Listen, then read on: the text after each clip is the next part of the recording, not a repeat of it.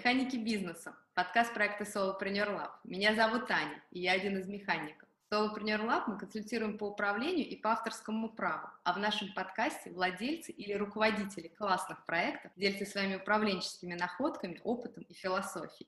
И сегодня у нас в гостях Юрий Григорьян, управляющий директор инвестиционной управляющей компании «Альфа Капитал».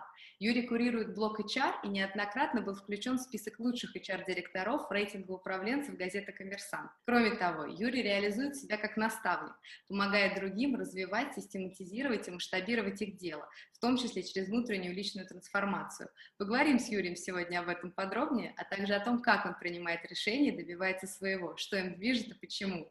Юрий, здравствуйте, спасибо огромное, что пришли к нам.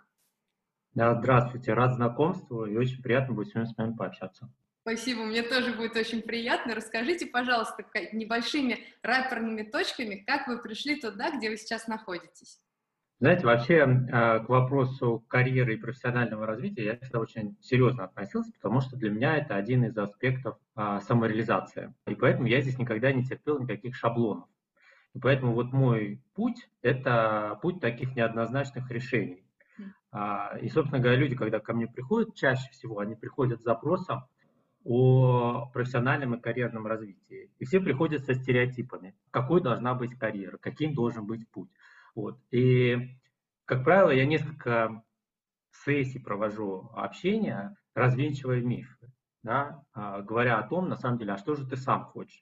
Почему это важно? Вот когда-то этот вопрос также актуальный для меня стоял. Единственное, что я понял, что здесь важно всегда ощущать очень тесный контакт с собой. Вот понимать, что, что ты действительно в себе через свою профессию хочешь выразить, какую свою часть ты хочешь выразить, о чем все это должно быть. А, это такой контакт со своим внутренним «хочу», можно это так назвать. А, и поэтому вся моя карьера и профессиональное развитие – это об этом. То есть я сменил три а, сферы деятельности. Я начинал в продажах, потом я перешел в банковскую сферу, сейчас я работаю в инвестиционной сфере. Три сферы. Я помню, когда у меня был один из первых диалогов по моему развитию с, со своим тогдашним руководителем, это еще был на заре моей карьеры, вот он, я очень хорошо запомнил этот диалог, потому что он мне сказал, Юра, всегда важно идти по стандартному пути. Он был полной противоположностью мне, мне тогда. Говорит, в карьере важно вот следовать стандартным путям, и э, не надо придумывать, не надо фантазировать. И вот мне кажется, что ты хорош для продаж, а в HR ты не состоишься. Ну вот так вот интересно все это получилось, что у меня все-таки было ощущение наоборот, что моя история, она ближе связана с HR, ну и, собственно говоря, поэтому так все и пошло. В компанию я вот также пришел, начал развивать бизнес региональный, и впоследствии я перешел в HR. Сейчас я веду три направления развития в компании. Первое, я отвечаю за людей, это HR. Второе, я отвечаю за изменения, это разные трансформации, которые проходят в компании. И третье, я отвечаю за инновации я курирую такой внутренний акселератор идей, и если сегодня будет возможность, мы тоже о нем поговорим. То есть вот так, если широким мазком, это мой путь. Слушайте, вы столько затронули интересного, у меня прям глаза разбегаются, о чем, о чем, с чего начать, как вас, о чем начать спрашивать. А, может быть, начну, знаете, с чего? Что, а, как вот вы себе отвечали на вопрос тогда, когда вы первый раз, ну, да, вот вы поняли, что надо ответить на вопрос «хочу», как вы себе отвечали тогда? Я вообще очень э, всегда внимательно относился к тому, что я чувствую, что я переживаю, для чем-либо я занимаюсь. Вот часто человек это игнорирует, он как-то на автомате все это делает. А у меня вот какое-то такое чувство очень рано возникло. Я изучал реакции. Например, занимаюсь какой-то деятельностью в работе даже. Я анализировал, что мне здесь нравится, а что мне здесь не нравится. А, вот такое простое наблюдение за собой. Мы потеряли этот навык, к сожалению. Часто люди уходят в какие-то очень сложные теории, в какие-то очень сложные техники, чтобы понять, что он хочет. А на самом деле он просто теряет контакт с той деятельностью даже, которую он занимается. Он не может понять, какие реакции у него вызывает там, не знаю, общение с каким-то человеком, либо э, какие-то функции, либо какие-то операции, которые он выполняет. Вот здесь вот я как раз-таки был всегда очень чуткий, можно так сказать. Да? Э, и я точно вычленял, что мне нравится и что мне не нравится. И в итоге а, ну вот на основе вот такого вот анализа, можно сказать, прагматичного, я для себя очерчивал, что я хочу, чтобы было в моей профессии. А, вообще надо понять, что когда мы конструируем будущее, это вообще не о каких-то точных формулировках. Вот любая попытка как-то что-то назвать, там, например, кем ты хочешь быть конкретно в 35 лет или в 45, или ничего не знаю когда, это крайне сложная история, потому что каждый раз, когда мы что-то пытаемся упаковать в слова, какие-то наши внутренние переживания, состояния, это уже сужает. И поэтому я никогда не фиксировался на словах. Я скорее фиксировался на состояниях. Вот какие состояния мне нравятся, в каких состояниях я хочу работать, какие функции вызывают мне, во мне какие состояния. К вот одно из ключевых состояний, которое вообще стало вот красной нитью в, в моем профессиональном развитии, это, конечно, состояние вдохновения. Поэтому, собственно говоря, в комп... и мне очень нравятся изменения. Мне нравится сейчас, как говорят, агент изменений, но мне нравится именно создавать изменения, мне нравится внедрять изменения. И вот тема вдохновения, это же тема инноваций, когда что-то рождается внутри компании. Если 20 лет назад я себе задал ну, вопрос конкретно в словах, если бы меня потребовали сказать, меня бы тогда, если честно, даже вокабуляра, наверное, не было, что я буду когда-то возглавлять внутренний акселератор. Это такая очень сложная история была бы. Вот. При этом, если бы мне задали вопрос тогда, какие состояния я хочу испытывать в работе, я думаю, что, э, собственно говоря, я, я бы вот ответил именно так. И так я себе ответил тогда, что я хочу вот заниматься какими-то определенными тогда функциями и туда шел. И поэтому, когда сейчас вот э, я общаюсь на тему развития, я прошу человека задуматься о состояниях, которые он хочет испытывать, потому что по сути, как нашим целям ведут определенные наши внутренние состояния. Если человек может управлять внутренними своими состояниями, то он, в принципе, может управлять состояниями своих команд.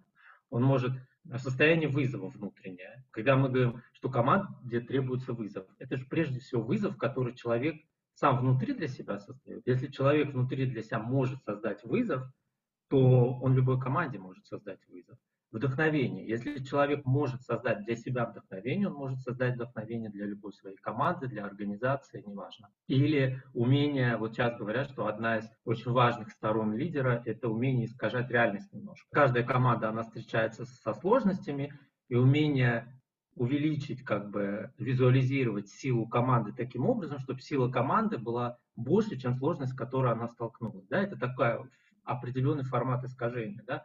Но это что? Это значит, что ты в себе должен создать такое состояние уверенности, чтобы суметь это состояние уверенности, это состояние импульса передать команде.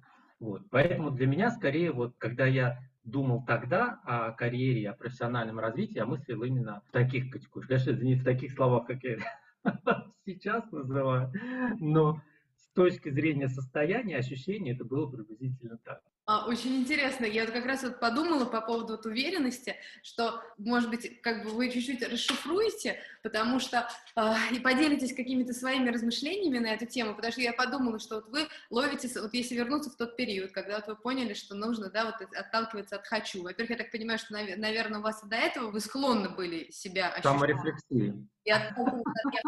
Или вы в какой-то момент поняли, что, грубо говоря, то есть это, ну, вы с этим жили всю свою жизнь, тем, что надо искать свое «я хочу», или вы сами для себя в какой-то момент профессионально поняли, что это как раз та ваша отправная точка, от которой надо, то есть... Э, я сам нашел. Э, я вообще не знаю, понимаете, вот Сейчас э, очень многие спорят о врожденных качествах и приобретенных качествах. Для меня это спор без ответа. Я не знаю на него точно ответ. Я знаю, что в человеке есть все, и задача это активировать. Ну, то есть, может ли каждый человек развить э, саморефлексию? Конечно, но в нем заложена определенная саморефлексия. Может быть, у кого-то больше, может, у кого-то меньше. Тут уже э, как бы специалисты скажут, да, кто-то нейрофизиологи, там, э, нейробиологи, которые это изучают с точки зрения науки.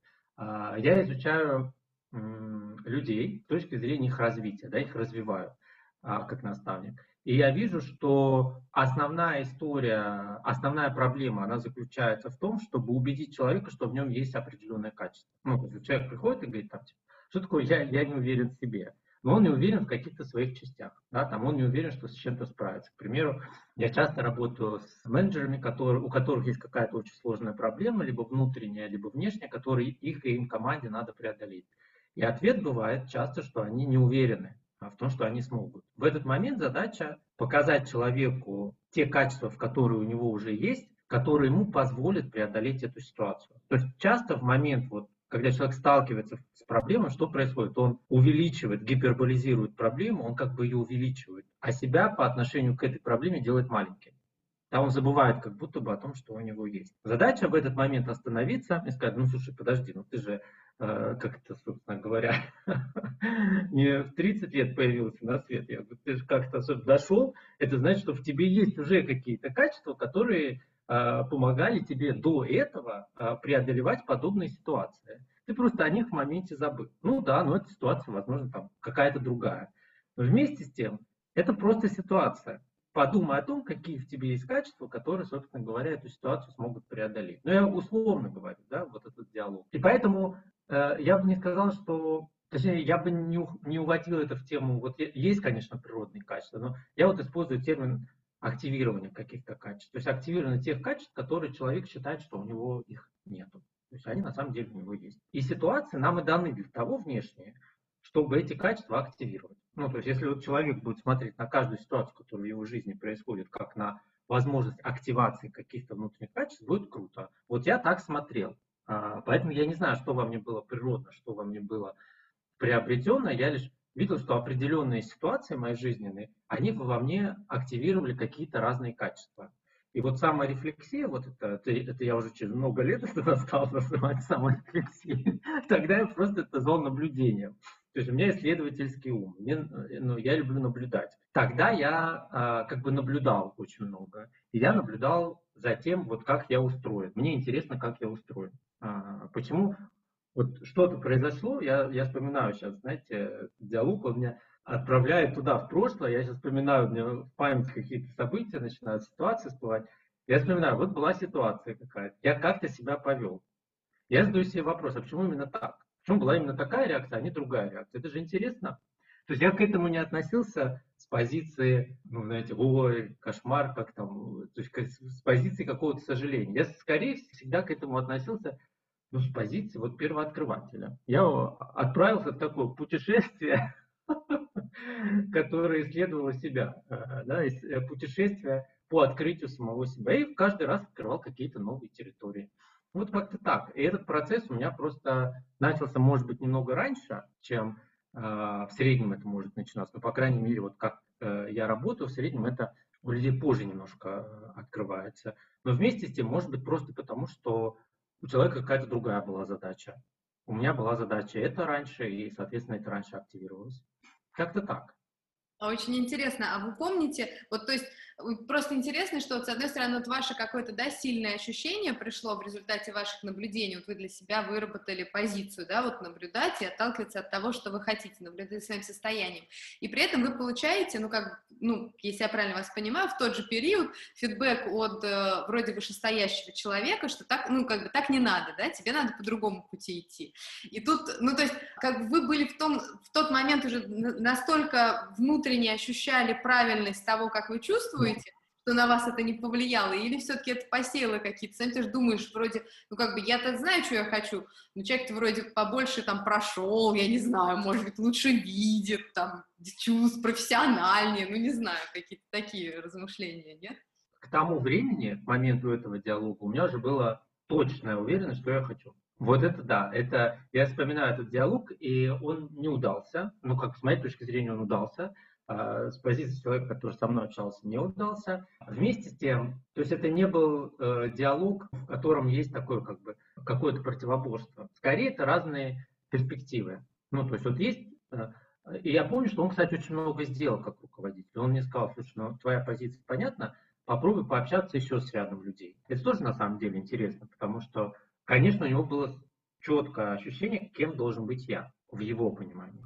А вместе с тем, он и отдал, дал возможность мне посмотреть на себя глазами нескольких людей. Это тоже интересный такой подход, и я ему за это благодарен очень сильно. То, что вот даже в этом, ну вот, казалось бы, да, в такой момент, когда все говорят человек отказывается от него, он не проявил какую-то вот такую агрессию, а наоборот, он сказал, что, слушай, ну понятна твоя позиция, ну поговори еще с людьми. Вот. А что касается меня, у меня тогда наоборот было уже точное ощущение, что это хочу, а это не хочу. У меня вот с этим четким внутренним, что хочу, я э, провел все эти диалоги, ну вот, либо где, то есть они меня не расшатали, то есть я скорее убедился в своей позиции. Слушай, это интересно про вот это я хочу э, и что я хочу, ну как бы работать с людьми, получается, да, вот уйти в HR и или ну как бы что для, можете чуть-чуть расшифровать, что вот вы хотели, то есть вот вы на тот момент что хотели? А ну на тот момент это был HR, а, то есть я хотел прям уходить в HR, потому что меня вдохновляла вот история а, развития людей. А, вообще а, я наставник вот и так получилось, что это как все органически происходило. То есть у меня получилось так, что мне сразу стали ставить новичков, и я их развивал. И это же тоже наблюдение. Мне это нравилось, либо не нравилось. У меня, видимо, это удавалось хорошо, потому что э, руководители, они стали тоже мне функцию тогда э, выставлять. Это была чуть ли не моя обязанность. То есть 30% моего рабочего времени. И это тоже наблюдение. Я хочу или я не хочу. Вместе с тем, я на тот момент не хотел классический HR, потому что мне было важно сохранять контакт с бизнесом. Ну, то есть вот э, я вот хотел что-то, что находится вот в каком-то таком серединном пути. Это и когда есть классические функции HR, которые ну, на тот момент, сейчас они уже более интегрированы, да, а на тот момент было вот разделение. Там HR занимается этим, бизнес занимается этим. А были структуры, которые формировали HR в самом бизнесе. И были такие направления, как полевое развитие. Сейчас а, это больше уже называется коучингом скорее где-то, да, тогда это называлось полевым развитием. И поэтому я, проводя функцию HR, сохранил направление работы в бизнесе. То есть я не перешел э, функционально вот именно в классический HR. То есть я сумел здесь совместить. Вот, казалось бы, несовместимое. Хотела что спросить, потому что, с одной стороны, ну, то есть вот я вот думаю, вот работа с людьми, вот вы выбрали, да, как взращивать людей. Работа с людьми, она, мне кажется, такая как бы двуполярная, то есть, с одной стороны, это какая-то бешеная энергия созидания, когда вот, да, ты, ну, грубо говоря, вот этот обмен энергией с людьми, как минимум, а с другой стороны, это колоссальная высасывалка энергии, мне кажется, потому что, ну, все настолько разные, и настолько у всех могут быть разные представления о прекрасном, о том, как хорошо, как плохо, как удобно, как неудобно. Не всегда какие-то ситуации могут быть красивые, не всегда со всеми можно найти какой-то общий язык. Вот это пассивная какая-то агрессия, то есть вот эта вот сторона так скажем, которую нужно то ли... Вообще, не знаю, вот когда вы с ней... Ну, наверняка вы с ней сталкивались, был бы глупый, глупый вопрос спросить, сталкивались вы или нет, но как бы вас это не фрустрировало вот в этом желании, то есть вот вы хотели работать с людьми, и наверняка потом в процессе работы с людьми, может быть, вы попадали в какие-то ситуации, которые могут, ну, так скажем, поубавить пыл, или нет, mm. ваш пыл был был сильнее? Ну, они постоянно происходят. Э, нет периода, когда можно сказать, что вот я прошел этот период, и все, и как бы, а дальше все нормально. Как бы, вообще это и есть жизнь. Моя, может быть, особенность вот, в том, как я смотрю на, с позиции HR и вообще как наставник на человека, я ничего не изолирую. Но вот есть человек, вот он целостен. Ну, как бы, вот он такой, какой он есть. В нем есть там, ну, в, в каждом из нас, не только в человеке внешне, во мне есть черты, которые, как мы считаем, там, типа, да, там, э, или как общество считает, как угодно это можно назвать, созидательными, есть черты, которые могут являться разрушительными. А вместе с тем, это, ну, как бы, это, это все личность. Для меня никогда здесь не было разделения, расщепления. Я вот на это все смотрел как на целостность. Вообще люди от этого часто страдают, и в развитии они часто страдают. Вот ко мне приходят и говорят, что типа, э, как вы думаете, какой сейчас самый такой трендовый запрос бывает от людей в коллективе? От людей в коллективе? Выгорание? Это да, это, это, это такое, это чисто про вдохновение, все. Но есть, вот в контексте вашего вопроса есть запрос такой, что мне делать, я токсичен. Ничего себе! А, да. либо лидеры, да, либо лидеры мне приходят там иногда говорят там, э, я являюсь наставником не только внутри компании, я и во мне кого-то веду. И они мне выходят, говорят, вот у нас есть человек, он токсичен.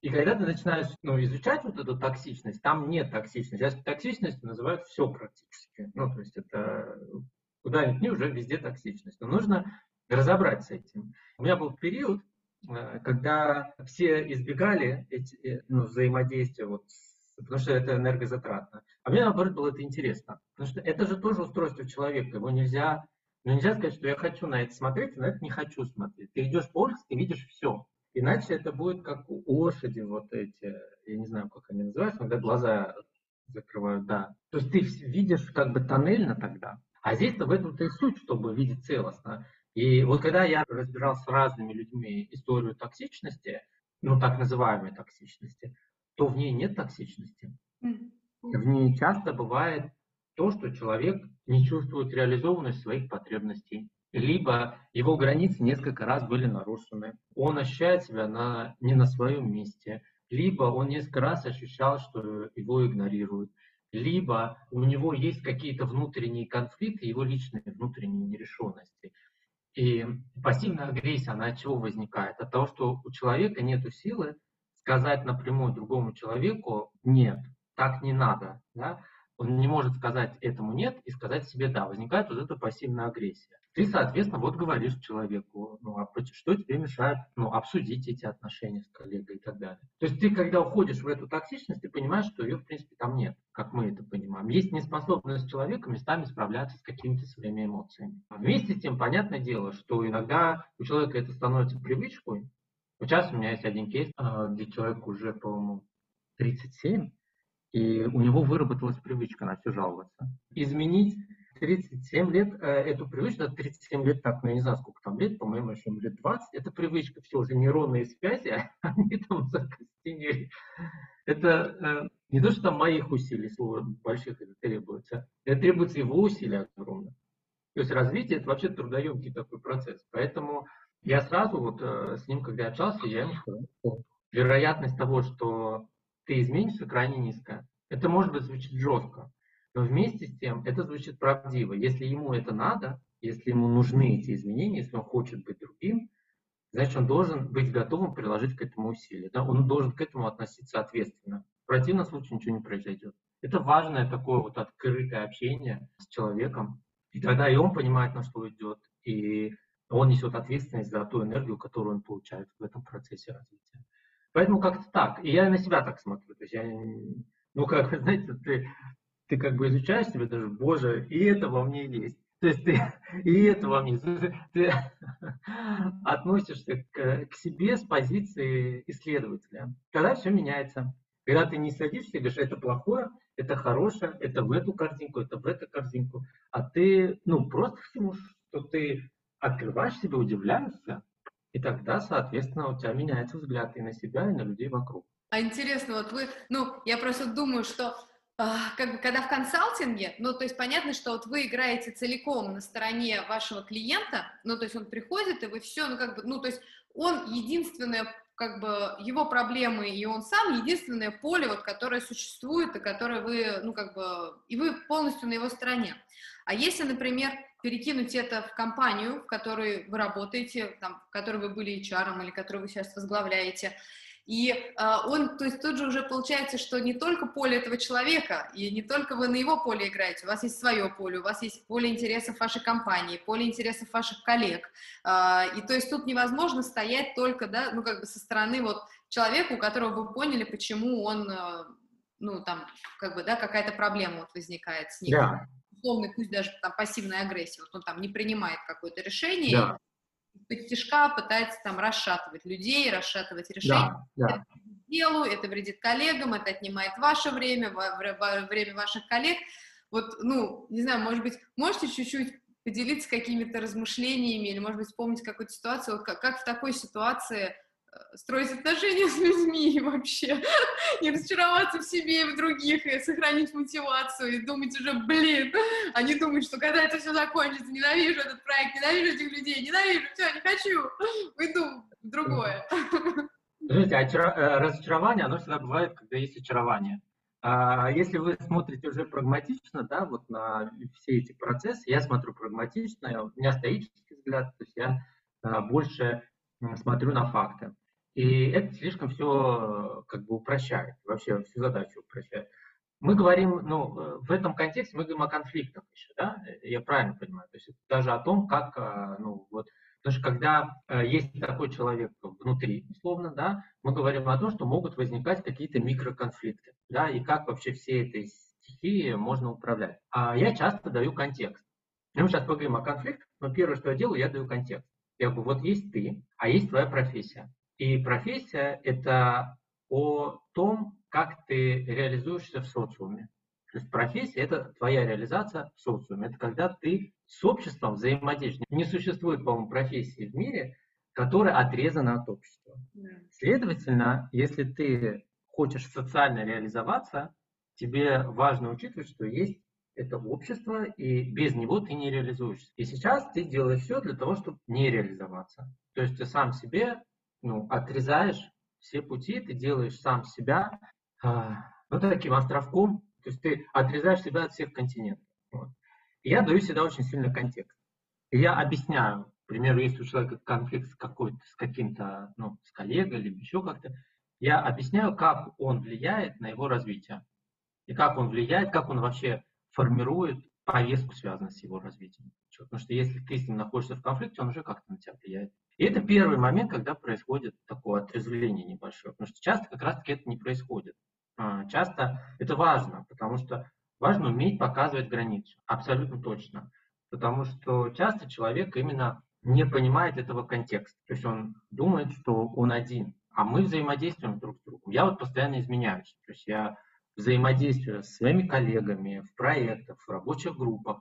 Я трансформирую э, свою модель поведения под э, ту группу, с которой я взаимодействую. Это обязательно необходимый, очень важный навык реализации. Если у тебя его нет, тебе его надо развивать. Это ключевой аспект. Я прошу на это смотреть. То есть часто что бывает человек? Человек говорит, ну вот я такой. Я говорю, да, но это навык. Ты же не приходишь там, не знаю, э, ну вот там, я, я не знаю, там в любой профессии, ты же не приходишь и говоришь, вот я такой типа, и просто платите мне деньги. Нет, ты, соответственно, навыки свои развиваешь, там, мастерство свое оттачиваешь. Это такой же навык. Он такой же профессиональный навык. То есть к нему не надо относиться как к нечто, не знаю, не связанному. Это первый момент, очень важный. Второе, что это сами конфликты. То есть что такое конфликт? Вот если посмотреть его, на него с другой перспективы. Это разные точки зрения. Есть реальность, она абсолютно нейтральная. То есть в реальности нет, ну, вот событие какое-то произошло, и на это событие у каждого есть свое мнение. В зависимости от мнения возникают какие-то разные трактовки реальности. А если э, ты руководитель, то тебе нужны все точки, потому что это как дополненная реальность. То есть, если ты смотришь только с одной перспективы на вот эту реальность, на это событие, у тебя для 20%. Если ты смотришь, там, не знаю, еще э, там, с трех перспектив, уже 60, ну, там, 5 уже вообще 100. Э, то есть, это как бы возможность увидеть картину целостно. И дальше, если возникает конфликт, значит, у человека, у, у сторон в этом конфликте есть что-то очень значимое. И вот когда я участвую в э, разрешении каких-то конфликтов, я прежде всего определяю ну, вот эту картину, и потом я определяю, что очень значимое для каждого участника в этой истории. Потому что на самом деле ответы не так очевидны бывают. Это кажется, что там типа нет, это там борьба за что-то. Нет, бывает так, что это вообще тема, а, ну, я не знаю, там, человеку границу, опять-таки, нарушили какую-то, и он так на нее реагирует. Либо а, человек хочет проявить себя в этом проекте, ему не дают возможности. Понимаете, это, ну, это всегда какой-то потребности. И задача понять эту потребность. Это второй блок. И третий блок – это управление энергией. Если ну, очень много а, в компании подразделений происходит конфликтов, значит, а, лидер подразделения, он то есть что такое конфликт? Это всплески энергии. Значит, команде некуда энергию девать. Mm. Это значит, что надо научиться эту энергию куда-то направлять. Вот если... Это очень, кстати, крутой навык руководителя. Когда он берет вот эти вот, ну, локальные, может, локальные какие-то там а, шероховатости, да, там, конфликты, поднимать на более высокий уровень и направлять на какую-то задачу. Тогда, соответственно, все счастливы. Почему конфликты возникают? Потому что человек не чувствует реализации. Ну, берешь его энергию и реализуешь куда-то. Он вместо конфликта так устает на реализации достижения какой-то цели, что ему уже и не до этого. И все это теряет вообще значимость, потому что человек чувствует свою реализованность.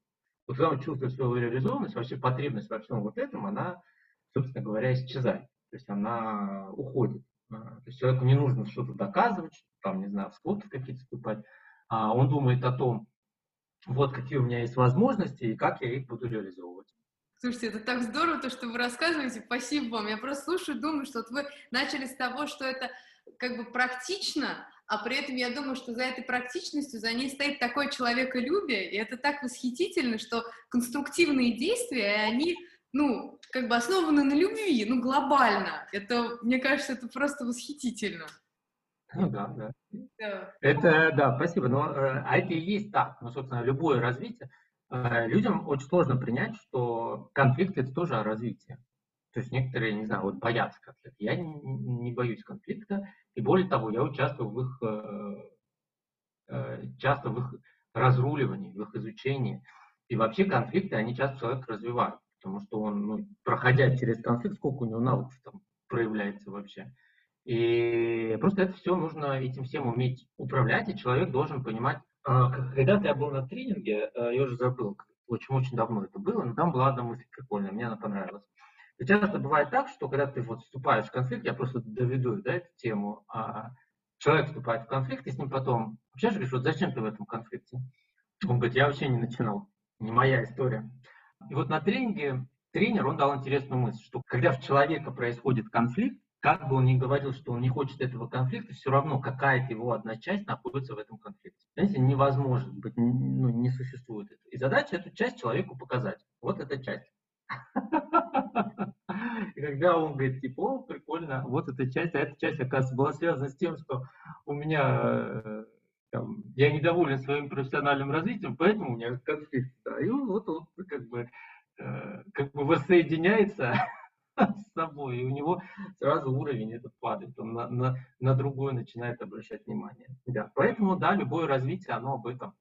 А так интересно, а я просто сейчас, я стала, ну, как бы, слушая вас, стала размышлять вот о, до того, как вы рассказали про энергию, у меня первая мысль была, что вообще, как решиться выйти вот на разговор, особенно если конфликтующая сторона какая-то очень сильная личность, а потом вот вы сказали про энергию, вроде все встало на свои места, вот, но при этом у меня параллельно э, возникла такая мысль, я тоже интересно послушать очень, что вы думаете по этому поводу, что бывает, возможно, такое, что ты, как бы, вроде вот вы, да, сказали, ну, механику, да, дали рецепт, как можно попробовать это выйти, но не то, что тебе не хватает души, а тебе не хватает чего-то самому внутри, то есть ты не можешь до такой степени подняться на ситуации, чтобы дать вот эту, создать условия для выхода энергии, да, другого человека. Я не знаю, или я совсем что-то формулирую непонятное, и лучше... Да, я, я понимаю, я понимаю, о чем вы говорите. Но эта задача вот и есть лидера. Понимаете, вот в этом-то и есть суть лидерства, потому что я считаю, что управление командой это очень сложное, э, ну, это вообще самое, мне кажется, одно из самых сложных, что вообще может быть. Ну, то есть я уровень лидера определяю по уровню команды. Если, соответственно, в команде лидера очень сложные люди, значит, у лидера такая должна быть максимальная сложность, чтобы он мог вот все эти, понимаете, э, все сложности, э, типы, сложные типы личности под собой как бы вмещать он должен расшириться на количество сложностей в своем, э, в своем управлении. Да? Это такая непростая задача. Поэтому я говорю, что это навык все-таки. Я считаю, что, конечно, есть люди, которые, наверное, склонны к коммуникациям. Но это не значит, что они смогут управлять конфликтами. И это, это действительно сложная задача. И это задача, которая требует от тебя сильного уровня энергии. Потому что, ну, считать, ты тоже входишь вот, в эти, как бы, в, в, в любой конфликт, если ты входишь третьей стороной, э, есть такая теория триангулярности, то негатив с двух сторон всегда идет на третью сторону, потому что эта третья сторона, она всегда, это помеха между двумя общающимися, так скажем, людьми. Вот. А, поэтому все это важно понимать. То есть важно понимать, как этим управлять, важно понимать, важно замечать, что это происходит. Важно учиться видеть, что за этим стоит. И важно потом создавать возможности для того, чтобы эта энергия выходила. Потому что, понимаете, в чем проблема бывает? Что часто и возможностей-то нет. Человек вроде видит, когда возникает э, конфликт часто, когда болото человек ощущает в своей жизни. Ну, то есть он ощущает болото. Может ли человек ощущать болото в своей карьере? Абсолютно точно. Сотни примеров знаю, когда, особенно для парней это очень тяжело, потому что ну, есть амбиция еще достиженчества, э, лидерства, и эмоционально сложно ощущать, что человек в болоте. Что возникает? Пассивная агрессия. Почему возникает? Потому что он оказался много времени назад в болоте. Это не проблема вообще в коллеге. А это значит, в компании должна быть какая-то среда, который будет позволять, а, не заболачиваться людям. Понимаете, конфликт, вот чтобы даже конфликт не состоялся такой. То есть уже должна быть среда, которая не позволяет людям заболачиваться. Да? То есть они все время в движении находятся. Это с одной стороны. А с другой стороны, если уж такое произошло, потому что всякое происходит, ты не можешь за всеми уследить и не можешь создать систему, которая одинаково будет работать идеально на всех, это надо понимать, то надо уметь все равно, ну, как бы, понимать, что это рабочий механизм. Твоя задача рассматривать это как не кошмар, как это произошло, это ужас. Нет. Рассматривать это как твою функцию. Абсолютно спокойно ну, и управлять этим. Но сложность возникает тогда, когда мы наделяем все это избыточным смыслом. То есть, когда мы пытаемся погружаться, типа, а вот что он думает, а что он думает. То есть это все, это конец. То есть ты из этого не выйдешь. То есть нет, надо холодно, прагматично смотреть, нарисовать табличку, понять, что ты можешь противопоставить. Это, это механика. Это действительно механика. И к этому надо относиться как к механике. Вот. И человек должен, э, вас правильный вопрос, каким должен быть человек, чтобы этой механикой управлять? Ответ сложно. Поэтому я считаю, что любой лидер, он должен себя развивать личностно. Потому что если лидер себя не развивает личностно, он не может управлять вот этими механизмами. А что значит развивать себя личностно? Что вы под этим понимаете? Ну вот, э, к примеру, у него есть даже управление конфликтами. Ну вот мы говорим сейчас про управление конфликтами, да? Можно сказать про мотивацию. Вот что значит провести диалог о карьере с человеком, который уже всего добился? Вот он всего добился. Всего добился. У него есть деньги, у него есть э, карьера, ему ничего не надо. То есть он находится в болоте. Иди открой ему смысл. Это очень сложно. Это практически такая, ну, неиздвигаемая часто задача. Э, сидит там, вот э, человек сидит там, не знаю, 30 сколько-то лет, э, ну, то есть он, он не, и не знает, на что направить свою энергию. И, конечно, для лидера это архисложная задача. И он, соответственно, что он должен уметь? Он должен уметь, прежде всего, то, что я ранее говорил, уметь эти смыслы для себя открывать. А это значит работать э, личностно. Да? Это один аспект. Второй аспект, он должен понимать вот такие аспекты взаимодействия. К примеру, что такое агрессия? Да? То есть он должен уметь работать со своей агрессией. Когда на тебя идет агрессия, как с ней работать? Ты же не будешь в ответ кричать. Хотя это тоже может быть решением, но есть и другие механизмы. Либо, когда у тебя в коллективе человек пребывает в унынии.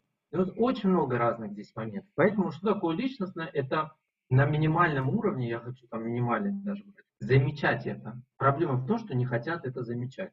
И думать, к чему тебя, у тебя команда, задавать себе вопрос, к чему тебя эта команда призывает, к какому развитию внутри. И абсолютно нормально открыто идти на это развитие. А, мне очень сложно бывает э, вот общаться с руководителем, который мне приходит говорит, ну я все знаю, я не понимаю. То есть э, я всегда предлагаю, научи меня.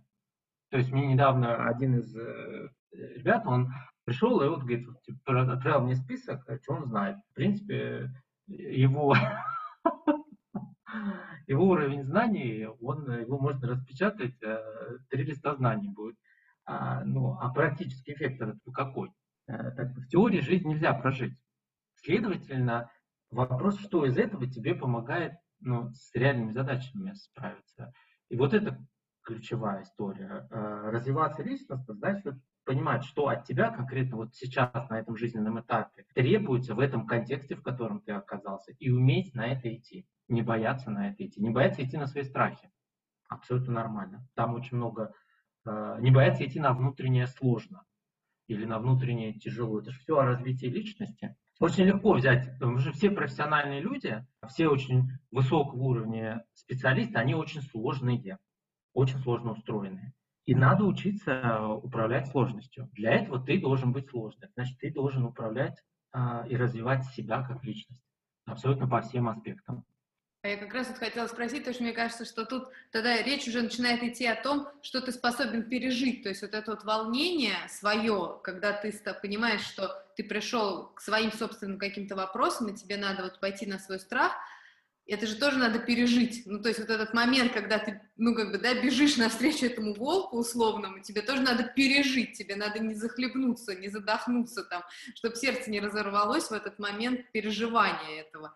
И я да. подумала, что, может быть, вот тут как раз э, можно говорить о стоицизме, вот, который, я так понимаю, вы развиваете? Если да, можете чуть-чуть рассказать, потому что очень интересно. Мы прям, я очень хочу с вами поговорить про это и послушать вас. Мне бы да, да, да. хотелось. Да. А, правильно сказали, вот то, что надо бежать на этот страх. А, есть такая простая формула со страхом, когда ты бежишь от страха, он следует за тобой, когда ты идешь навстречу страху, ты его проходишь. И при этом ко второму, конечно, все сложнее. Вот стойки, они говорят, что страх – это иллюзия будущего. А что такое иллюзия будущего? Ну, это то, что, возможно, произойдет. Ты боишься собаку, ты идешь, смотришь, видишь собаку. У тебя страх от того, что, возможно, эта собака сейчас э, как бы с поводка сорвется, и, возможно, она тебя укусит, и, возможно, тебе будет больно. А, вот. Но видите, сколько возможно. То есть это иллюзия. Мы, мы не знаем, произойдет это или не произойдет. Стоицизм в этом контексте – это, конечно, учение о реальности, о том, как твердо, учиться твердо стоять на своих ногах. Это учение о жизнестойкости. Можно по-разному на это смотреть, но я вот э, очень открыт всегда и исследую, что происходит вот в мире психологии, потому что все-таки психология – это одна из самых близких с точки зрения устройства человека наук, помимо, да, там, э, как бы, возможно, наук, которые изучают мозг человека. Так вот, э, несколько последних исследований, они меня очень сильно порадовали. В чем их суть? То, что вот человек рождается, если там, с определенным набором качеств. Если мы говорим, что они врожденные, пусть они будут врожденные. Если приобретенные, то пусть будут приобретенные. Ученые что говорят? Есть первая способность что есть присутствие этих качеств, а есть способность эти качества проявлять. И вот для того, чтобы, ну, допустим, человек родился просто оратором, просто там, невероятного уровня, просто невероятного. Однако эта способность, она у него находится, ну, она в нем присутствует. Это не значит, что он ее проявит. И вот для того, чтобы он ее проявил, нужен определенный уровень жизнестойкости. Вот жизнестойкость – это то качество, благодаря которому а, э, состояние, это даже не качество, наверное, состояние, это, это все вместе, состояние, в котором проявляются все сильные качества человека. И самое прикольное, что жизнестойкость, она формируется тогда, когда человек проходит одно событие за другим. То есть если человек не проходит никаких событий, ставит себя в достаточно стерильные условия, у него не формируется жизнестойкость, а если у него нет жизнестойкости, он не может проявлять свои сильные качества. Все. И это интересный подход. А, то есть научные исследования современные в области психологии, они говорят о том, что жизнестойкость очень важное мета, мета-состояние, которое позволяет вообще человеку развиваться. Это первое, о чем стоит поговорить. А, и в жизнестойкости много факторов. То есть, э, если мы будем говорить там, мне очень нравится это слово жизнестойкость. Оно какое-то такое прямо фундаментальное, да, и оно какое-то жизнеутверждающее. Второй аспект здесь, о котором стоит поговорить, это а, о том, что стоицизм – это учение, которое говорит о том, что вообще мир, который нас окружает, он совершенен. Ну, то есть вот это на самом деле отличие. Мы все хотим изменить других. И более того, мы все хотим изменить себя. Мы живем вот в постоянном состоянии переделывания себя. Стоицизм говорит, да нет, вообще все прекрасно, в тебе есть все для того, чтобы э, все твои цели и твои устремления достичь, тебе просто это все надо, условно говоря, в себе увидеть, активировать и идти дальше. Более того, и мир, он совершенен, тебе в нем ничего не надо изменить. Вот. Но нужно изменить восприятие. То есть нужно научиться на него смотреть таким образом, чтобы ты в нем видел, к примеру, возможности, а не ограничения. Понимаете, чтобы ты в нем видел, условно говоря, не то, что тебя расстраивает, а то, что тебя радует. И в таком случае ты переходишь от мышления дефицита к мышлению достатка. В тебе есть все, чтобы достигать, в тебе есть все, чтобы там, быть счастливым. И вместе с тем, любая ситуация из внешнего мира, которая происходит, она идет тебе на пользу, потому что она тренирует в тебе какие-то качества. И это третья идея стоицизма, о том, что любое событие, которое в твоей жизни происходит, на самом деле это событие тебе просто оно дано для того, чтобы прокачать какой-то скилл. Вот ты смотришь, у тебя события приходят, и говоришь, задаешь себе вопрос, для чего оно мне? И думаешь, блин, офигеть, так тут я могу свою силу воли прокачать, тут я могу со страхом своим поработать, а тут, соответственно, у меня невероятные навыки переговорщика могут проснуться. И это мотивирует тебя, вот эти внешние триггеры, они тебя мотивируют и развивают лучше, чем любая книга. Вот, собственно говоря, это э, если совсем коротко. А еще, конечно, реальность, что ее не надо изменять, ее нужно научиться понимать. И для того, чтобы ее понимать, ты должен, ну вот, как бы адаптироваться. Вот у тебя реальность такая, значит, твоя задача в этой реальности понять, каким ты должен быть, чтобы, собственно говоря, в этой реальности находиться. Этому помогает постоянное развитие разума. У нас есть вот понятие ум, интеллект, а разум это более метапонятие, да, такое, оно более широкое, потому что в разум могут включаться эмоции. Часто считают интеллект и все остальное типа нет, но есть еще и, и эмоции. Вот.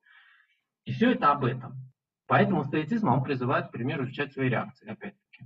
Ну, то есть произошло какое-то событие, оно нейтральное. Дальше у тебя возникает мысль на это событие.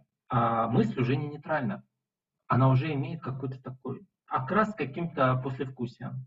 И дальше у тебя возникает эмоция, уже на мысль. И получается, что все, что тебя вдохновляет, все, что тебя при этом разрушает, это результат твоих мыслей о реальности.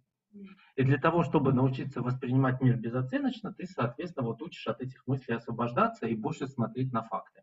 Поэтому мне этим стоицизм нравится. Рациональность, э, нахождение в реальности, э, культ такого разума, да, там в широком понимании, и, конечно, работа с фактами.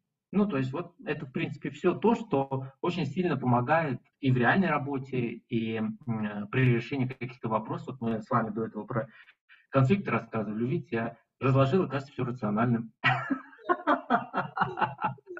Вот это скорее туда, да. Про стоицизм очень много э, можно рассказывать, а, но если вот так вот верхнеуровнево, это приблизительно вот эти четыре идеи, а дальше, конечно, они каскадируются на очень много разных техник, подходов, взглядов. Поэтому я часто говорю, что каждый человек, он в своей жизни отчасти стоик.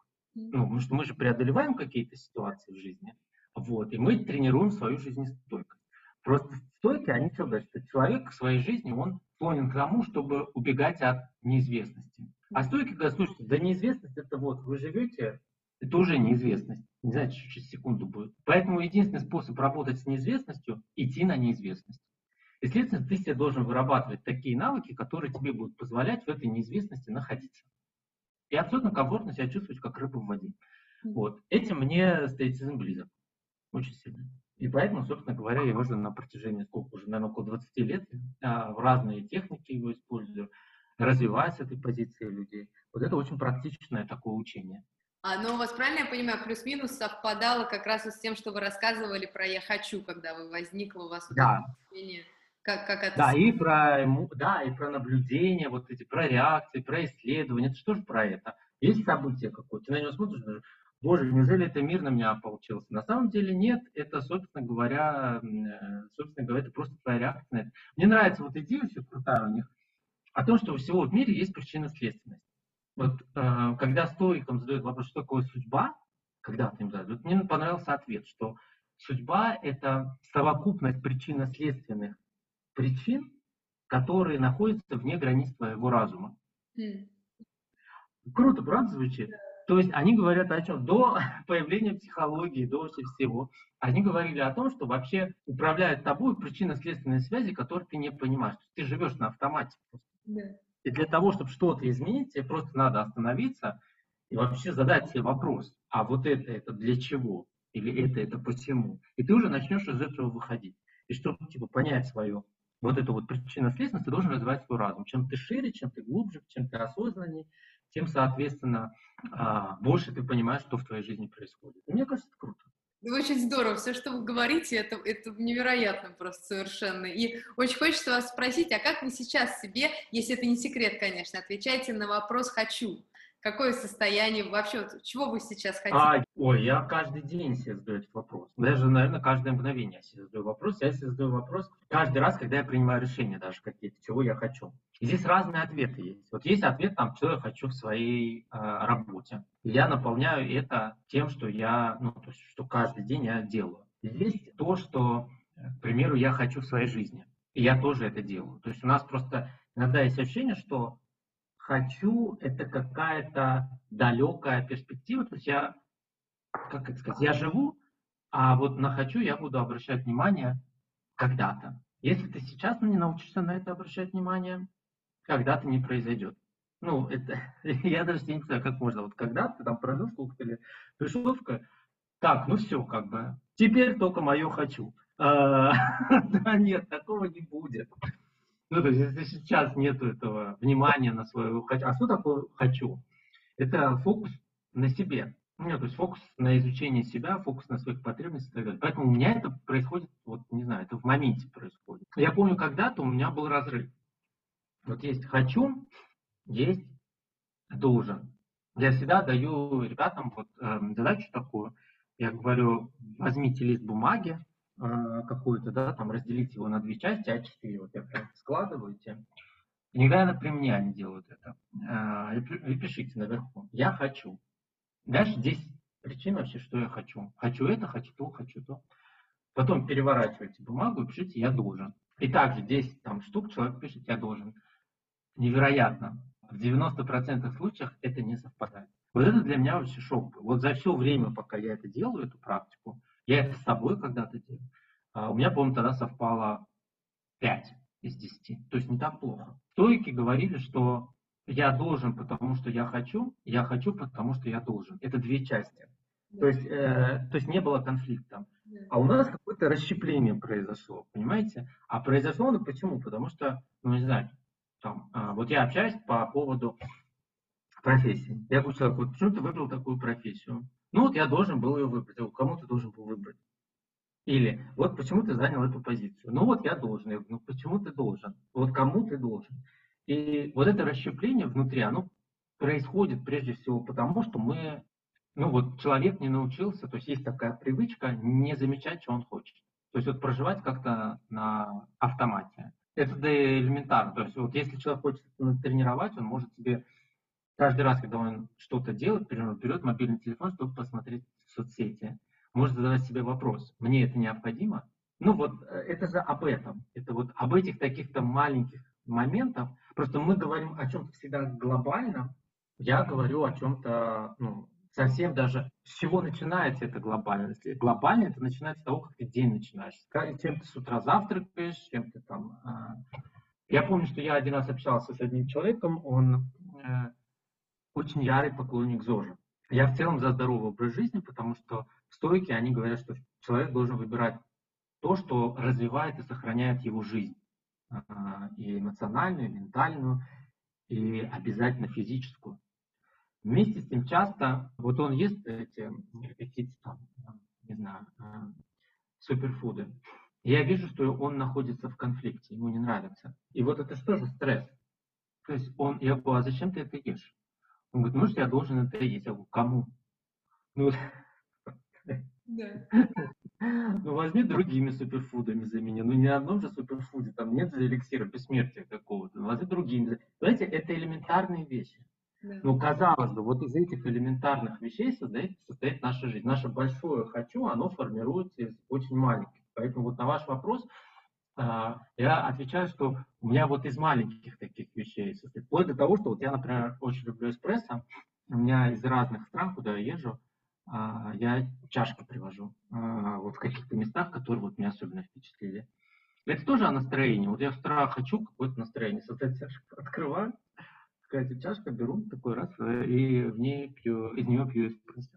А, это тоже о хочу. Понимаете, вот это все, это все микроритуалы, микро коммуникации с собой, это э, о своем хочу. И когда человек очень внимательный, находится в контакте с этим своим внутренним я хочу, он, конечно, уже переходит на какие-то мета-уровни, какие-то более глобальные истории. И тогда, когда мы говорим о подразделении, он может создать в атмосферу подразделений, как лидер, когда его команда будет хотеть куда-то стремиться. Понимаете, мы же говорим, что с микро начинается макро. Если человек сам все время находится в конфликте, он все время делает то, что он не хочет делать, ну как он может компании своей или своему подразделению дать этот навык, он не может. А, поэтому из микро-макро. Я в это верю. Да. И, собственно говоря, это и практикую.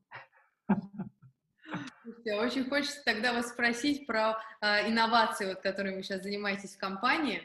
Можете чуть-чуть рассказать? Это очень интересно. Да. У нас, короче, одна из наших корпоративных ценностей – это мысли как предприниматель. А, мы ее очень активно культивируем, и, ну, чтобы знаете, не, не было какая-то вот такая вот, типа, вот вы должны там мыслить как предприниматель, не что с этим делать. А мы, соответственно, создали комитет по сервисам, я его возглавляю, это такая структура, как внутренний акселератор. Туда ребята абсолютно разные могут присылать свои идеи разные. Компания осуществляет поддержку этим идеям.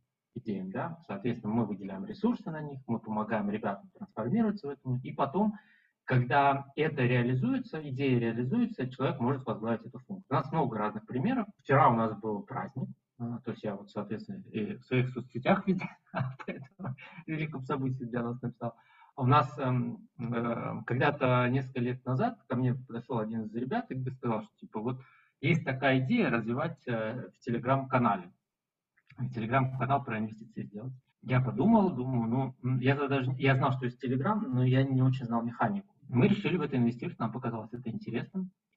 В итоге а, вчера мы отпраздновали 100 тысячного подписчика а, в Телеграме, да, и он вошел в топ-5 экономических телеграм-каналов России. Класс! Да, да, канал Альфа Well, вот может кто, э, если захочет посмотреть результат этой инновации, а вообще было очень смешно, вот просто вот такая вот идея, вот такой сабантуйчик такой, какой бы, да, там типа вот он пришел, он сначала сам там что-то пытался делать, показал мне как-то, я даже не, не очень понял, что это такое вначале, а потом мы, соответственно, вот эту тему ну, перенесли в комитет по сервисам, развили, вот вам, пожалуйста, идея. А, вот. Вторая история – это мы внедрили систему дистанционного обучения для клиентов в мобильном приложении. Да, это тоже такая же идея. Здесь мы тоже были первыми. Вот в таком формате мы создали впервые такую систему. Компании такие системы не внедряют обычно. У нас прям целостная а, полнофункциональная система с факультетами, потом лектории будет. То есть у нас так мы разошлись на славу.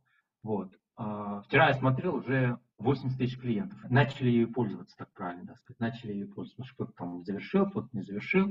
То есть мы, по сути говоря, создали онлайн-университет а, по инвестициям. Человек просто может пройти весь курс и быть гуру в инвестициях. И такая же история с футурологией. Совсем вот, может, можно сказать, такая нечасто встречающаяся либо мы создаем, вот была, был, была история про создание среднего корпоративного бизнеса. То есть мы работаем с физическими лицами, но есть и такая история, когда средний корпоративный бизнес. Либо продукты ESG.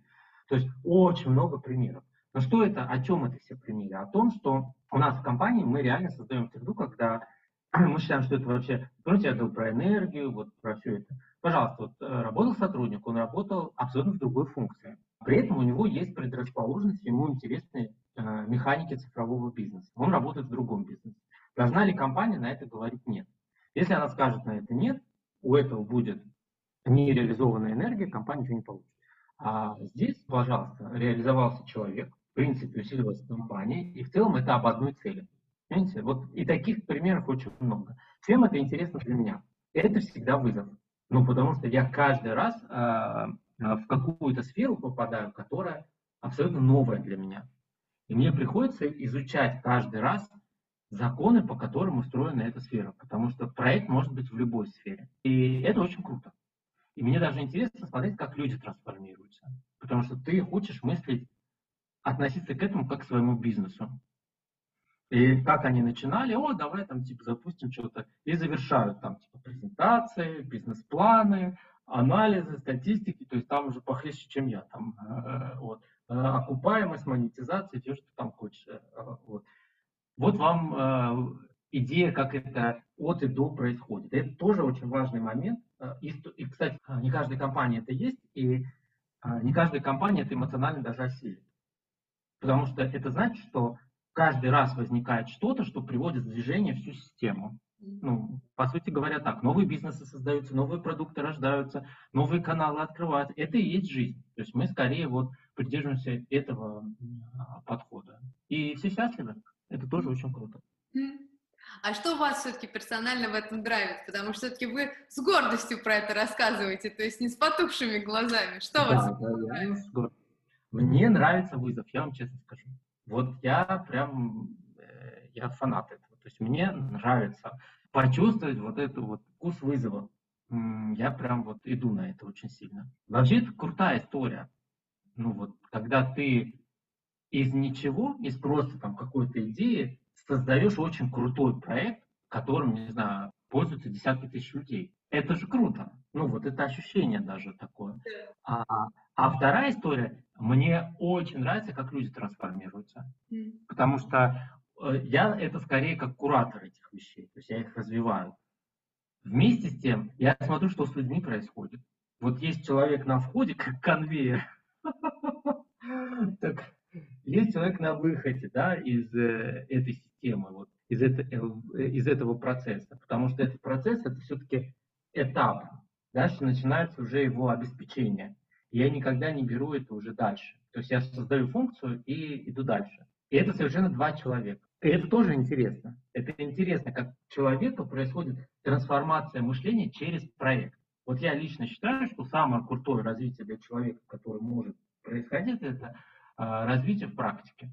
Берешь практику, и у тебя один проект тебе столько вещей обострит, а, и коммуникации, и конфликты, и умение а, ресурсы себе выбивать, и умение, соответственно, в многозадачности находиться. Вообще все там тебя, если ты не расширишь, тебя просто разорвет от всего. Поэтому мне это нравится. Вот мне нравится вот эта энергия, мне нравится эта жизнь, мне нравится послевкусие после. Вот оно всегда такое. Ощущение, знаете, такое круто сделанная работа. Вот а, мне это очень сильно нравится. Класс. А в чем ваша сила? Вы знаете, сила в том, какой я есть. То есть она в этом. То есть она в том, что я понимаю, какой я есть, и черпаю из себя источник вдохновения.